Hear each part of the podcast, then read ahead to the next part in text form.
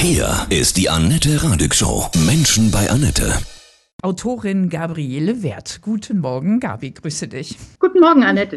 Du hast ein Buch geschrieben über die erste Musikredakteurin Deutschlands, Ingeborg Schober, mit dem Titel Die Zukunft war gestern. Das war damals wirklich ja.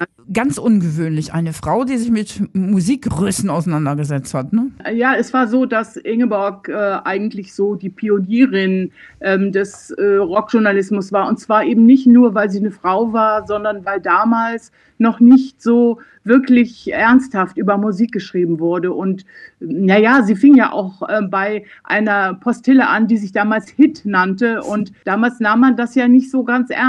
Das wurde erst dann ernst, als man verstand, dass das mit Kultur zu tun hat und dass als die ähm, Zeitschrift Sounds herausgegeben wurde, bekam das Ganze auch viel mehr Substanz. Und mhm. da war sie in der Tat eine eigentlich die erste Frau, die zum Beispiel in Sounds schrieb. Das kennt ihr ja sicherlich, das, ja. Ist, äh, die Zeitschrift. Das ist eine Reise in die Vergangenheit. Die Zukunft war gestern.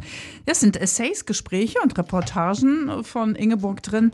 Die hat sie ja auch echt fast alle getroffen. Ne? Ist der Hammer. Also Who is Who liest man hier. Äh, Genesis, Ultravox, The Who, ja, The Police, Human League, Ideal, Duff, Talking Heads, die Ärzte. Kannst du eine Geschichte erzählen, die du besonders berührend fandst, als du die die Ingeborg-Geschichten zusammengestellt hast? Ja, also von den Sachen, die, die sie geschrieben hat und die wir auch in das Buch aufgenommen haben, ist sicherlich auch ähm, eine Geschichte, in der sie zeigt, wie sehr sie selbst emotional engagiert war. Und zwar ist das die, wo sie Stephen Stills interviewt hat, ähm, in einem Hotel hier in München. Ähm, und sie kam da an und es war niemand da und äh, mit viel Witz und Humor erzählt sie diese Geschichte. Sie war am Tag vorher auf dem Konzert, was äh, sie jetzt auch nicht so unbedingt so ganz super toll fand, aber sie wollte natürlich unbedingt äh, Steven Stills und Chris Hillman interviewen und wie gesagt, die waren nicht auffindbar und ähm, auch an dem Tresen, also an der Rezeption wollte man sie nicht vorlassen, weil man sie für ein Groupie hielt, was ja auch nicht ungewöhnlich ist. Und äh, letztendlich, ähm, der Fotograf war schon abgesprungen, der, der, der, der Fotos machen wollte. Und äh, dann hat sie es aber doch noch geschafft, dieses Interview zu machen. Und das erzählt sie halt auch ähm, so spannend und nett, dass man sich da gut hineinfinden kann. Sie hat ja auch David Bowie getroffen, sind auch irre, irre Fotos hier drin in dem Buch. Ja, über Genesis schreibt sie, ich muss ja eigentlich, ich bin ein Riesenfan, aber ich muss zugeben, das eine Konzert, da habe ich mich schrecklich gelangweilt. War so, so ihre Art. Wir haben ja auch in dem Buch eine Geschichte drin mit äh, Helmut Hattler, mit dem sie auch ein bisschen befreundet war, wie er zu ihr kommt äh, nach Hause und erstmal Kaffee kocht. Sie hat äh, ja ein Konzert von ihm gesehen, was ihr überhaupt nicht gefiel. Und ähm, äh, das hat sie auch beschrieben und geschrieben, vor allen Dingen mhm. öffentlich. Und Helmut Hattler sagte dann auch, ja, er hätte es also jedem übel genommen, so ein bisschen, aber Ingeborg hat halt sehr ehrlich darüber geschrieben und er war ihr darüber auch nicht böse. Sie mhm. war halt sehr authentisch und direkt. Du hast sie ja selbst gekannt. Ja. Warst du eine Freundin von ihr? Ich war ähm, eine Zeit lang mit ihr sehr intensiv befreundet, weil ich lernte sie kennen, als ich nach, selbst nach München kam, nach meinem Studium. Und äh, wie das so ist, man trifft sich ja dann so auf einigen Feten, da war sie dann auch. Und äh, ich muss dazu sagen, dass ich ein Fan von ihr war, weil ich in den 70ern, während ich studierte, ähm, sehr viel von ihr gelesen habe und auch Platten kaufte, die sie in Sounds oder Musikexpress empfohlen hatte. Mhm. Ja, und dann lernten wir uns kennen, hatten einen Draht zueinander und haben zusammen an Projekten gearbeitet. Wir wollten zusammen zum Beispiel gern Drehbücher schreiben. Und überhaupt, ähm, es war auch so eine Sache, dass Ingeborg ja eigentlich sehr gerne auch selbst Bücher geschrieben hätte. Und dazu kam es ja leider auch nicht. Sie war damals auch schon ein bisschen, naja, das war, sie lebte in prekären äh, Verhältnissen, weil man ja, wie wir wissen, mit Musik und darüber schreiben nicht so viel Geld verdienen kann. Hm. Was für eine Frauenpower, ja, einzigartig in dieser, in dieser Zeit, in den 70ern. Das war ja wirklich ungewöhnlich. Mit welchen Widrigkeiten hatte sie denn da zu kämpfen? Ich glaube, mit Widrigkeiten hatte sie in dem Sinne eigentlich nicht zu kämpfen, weil sie überall gut ankam. Sie hatte halt ein sehr einnehmendes Wesen und es war auch nicht so wichtig, dass sie jetzt eine Frau war. Ich meine, klar waren in dem Geschäft, in dem Business äh, hauptsächlich viele Männer, aber sie hatte eine Art, also sie verband irgendwie ihre, ihren Humor äh, und ihr Wissen. Und das kam, glaube ich, unheimlich gut an. Also sie war eine richtige Koryphäe und sie wurde auch von männlichen Schreibern so betrachtet. Es gibt äh, eben heute auch im Buch, kann man das gut lesen an den Statements, sie war Vorbild auch für Männer und für Frauen. Und das äh, zeichnete sie eben besonders aus. Kannst du vielleicht noch mal ein Beispiel nennen von einer Band, die sie auch getroffen hat und über, über die geschrieben hat, dass sie sich auch so mal richtig aufgeregt hat? Es war ja in der, im Buch steht ja auch die Geschichte drin, wie sie mit Falco unterwegs war. Und, äh, den wollte sie ähm, da in Cannes, in Nizza, in Cannes bei dem ähm, großen Videofestival auch ein bisschen promoten. Er war irgendwie in der Jury und sie hat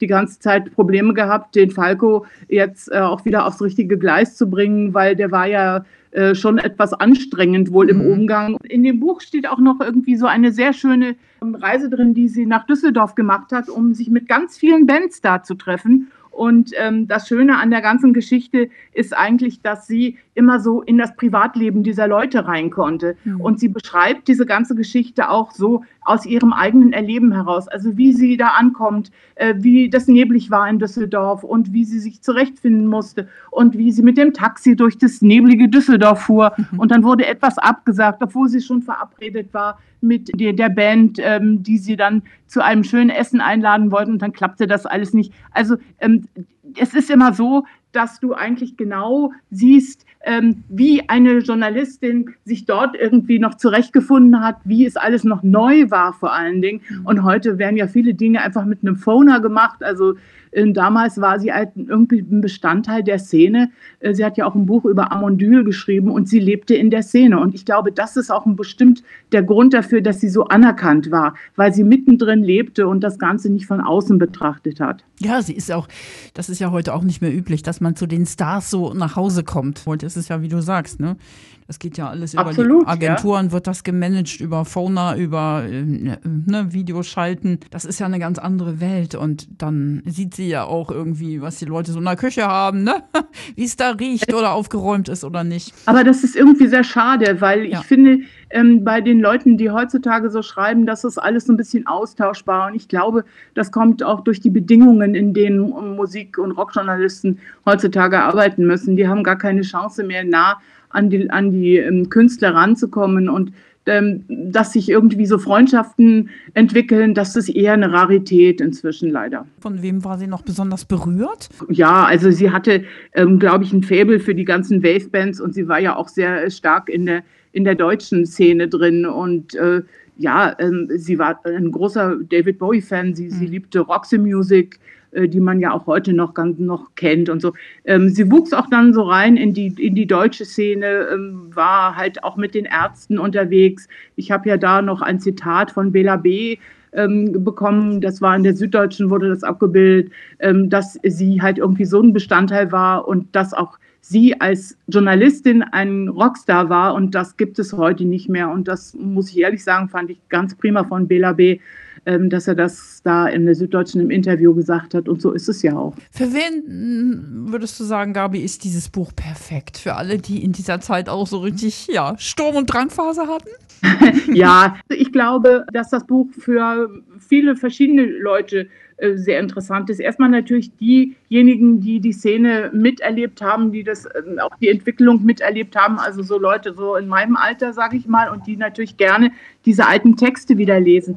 Aber es ist äh, natürlich auch ähm, sehr interessant für Leute, die sich informieren wollen, wie die Bands, die es ja zum Teil heute noch gibt, wie die dort ähm, gelebt haben und ähm, über die mhm. Musik und wie dort geschrieben wurde über die Musik. Man muss ja auch ähm, bedenken, dass zum Beispiel die ganze Techno-Szene, also all das, was durch, durch Kraftwerk ähm, und diese elektronischen Bands inszeniert wurde, das hat sich ja alles weiterentwickelt. Also ich glaube, dass Menschen und Leute, die sich heute äh, für Musik interessieren, das sicherlich gerne lesen, weil es auch natürlich ähm, die Geschichte der Popmusik in Deutschland und die Entwicklung international überhaupt sehr gut wiedergibt und beschreibt. Ich finde den Titel so stark. Die Zukunft war gestern. Wie seid ihr auf diesen Titel gekommen? Ja, das ist, äh, ich finde den Titel auch schön. Es war so, dass Amondyl damals in der Zeit äh, auch so ähm, diesen Spruch hatten, die Zukunft ist heute. Und wir haben das dann ein bisschen abgeändert. Die Zukunft war gestern. Und das ist natürlich im Hinblick darauf, dass Ingeborg sehr oft über Musik geschrieben hat, die erst später populär wurde, weil sie war ja auch neugierig immer auf neue Sounds. Und da sind ähm, auch in dem Buch schöne Essays drin, wie sie geschrieben hat, dass sie sich für die 70er Jahre Musik nicht mehr so doll interessierte, sondern auch so ein bisschen immer in die Zukunft geschaut hat. Und das soll der Titel auch wiedergeben. Du, du warst mit ihr befreundet. Was hat dich immer an ihr ganz persönlich sehr, sehr beeindruckt? ihre Begeisterung für immer wieder neue Musik, aber auch für Menschen. Sie war auch sehr zugänglich, sie war auch ein bisschen eigen. Es war halt einfach wirklich eine faszinierende Persönlichkeit. Und ich glaube, das können auch andere wirklich bestätigen. Sie ist schon eine richtige herausragende Frau gewesen. Mhm. Und ähm, viele Fans und ähm, auch Freunde bestätigen das immer wieder. Immer wenn ich was über Ingeborg poste, immer anlässlich ihres Geburtstages, ihrer Todestages, da merke ich, wie viele sich an sie erinnern. Und das ist natürlich unheimlich schön, dass wir jetzt das Buch haben mhm. und die Leute das Buch in die Hand nehmen können und auch lesen. Ja. Was hast du von ihr so mitgenommen? so als Erbe? Ich glaube, Ingeborg und ich waren uns auch immer so ein bisschen ähnlich. Also dadurch, dass wir auch ja sehr viel zusammengearbeitet haben, leider an, an Projekten, die, die doch nichts wurden. Äh, das ist ja auch so ein bisschen tragisch immer, dass vieles, was sie so machte, dass das dann doch nicht zum Erfolg führte. Äh, ich habe auf jeden Fall mitgenommen, dass man immer offen gegenüber allem sein muss. Und ich interessiere mich auch nach wie vor immer wieder für neue Sounds. Ich höre die alten Sachen gerne, ich höre neue Sachen gerne. Und äh, das ist auch immer so eine Erinnerung an sie. Wenn irgendwie da was auftaucht, denke ich, ach ja, genau, das würde sie jetzt auch gerne mögen, so in dem Stil. Hatte sie so eine besondere Lebenseinstellung? Ja, sie wollte immer gerne was erreichen und das gelang ihr immer nur so zur Hälfte. Oder es war natürlich so, du musst dir vorstellen, sie war so die Generation Thomas Gottschalk und dann so mitzuerleben, dass er mit ihr angefangen hat und er wurde dann berühmt und sie nicht, das ist alles so ein bisschen traurig. Also es ist immer mit so ein bisschen Wehmut verknüpft. Sie musste immer um Aufträge, nach Aufträgen hecheln und sie musste ihren Lebensunterhalt finanzieren und das mussten andere nicht und das war immer mit so ein bisschen mit Wehmut. Also ich denke oft auch an sie und werde dann traurig. Ja, es ist nicht alles positiv, es mhm. ist auch vieles äh, mit Wehmut verbunden weil wenn man in prekären Situationen lebt und schauen muss, dass man halt mit seinem Fahrgeld, wenn man einen jemand interviewt hat, wieder nach Hause kommt, weil äh, du weißt ja, Zahlenhonorare mhm. Gibt es dann bei den Zeitungen, man verdient halt nicht sehr viel und das ist alles auch traurig. Also wenn ich an Ingeborg denke, bin ich nicht nur fröhlich, aber ja. die Erinnerung bleibt natürlich schön. Und dennoch hat sie für ihre Leidenschaft, für ihre Berufung gelebt und du hast ihr jetzt quasi posthum dieses tolle Geschenk gemacht, dieses Buch in die ja. Welt gebracht.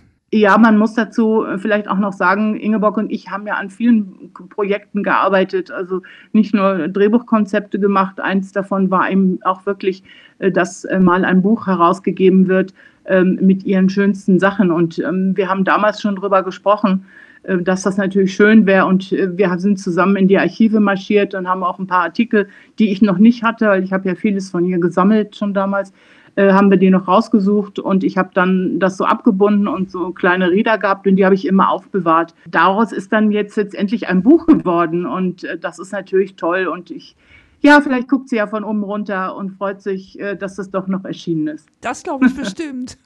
also die Einnahmen, die ich von dem Buch haben werde, die spende ich ähm, einem guten Zweck und zwar einer einer Stiftung, die sich darum kümmert, dass alternde Journalisten und Künstler auch im Alter noch Möglichkeiten haben, gut zu leben. Und von daher wäre es mir auch ein Anliegen und ich glaube, das ist auch in Ingeborgs Sinn, also an dem Geld möchte ich möchte mich daran nicht bereichern, ich möchte das weitergeben. Das ist super schön, gerade in diesen Zeiten. Wie heißt die Stiftung? Das ist die Werner Friedmann Stiftung. Das ist, war der Herausgeber von der Abendzeitung hier bei uns in München. Mhm. Und äh, der hat diese Stiftung gemacht und äh, das ist mir wichtig. Also das ist mir wichtig, dass es auch Journalisten im Alter gut geht. Liebe Gabi, ich danke dir und von Herzen alles Gute. Lieber Nette, hat mich sehr gefreut, mit dir zu reden.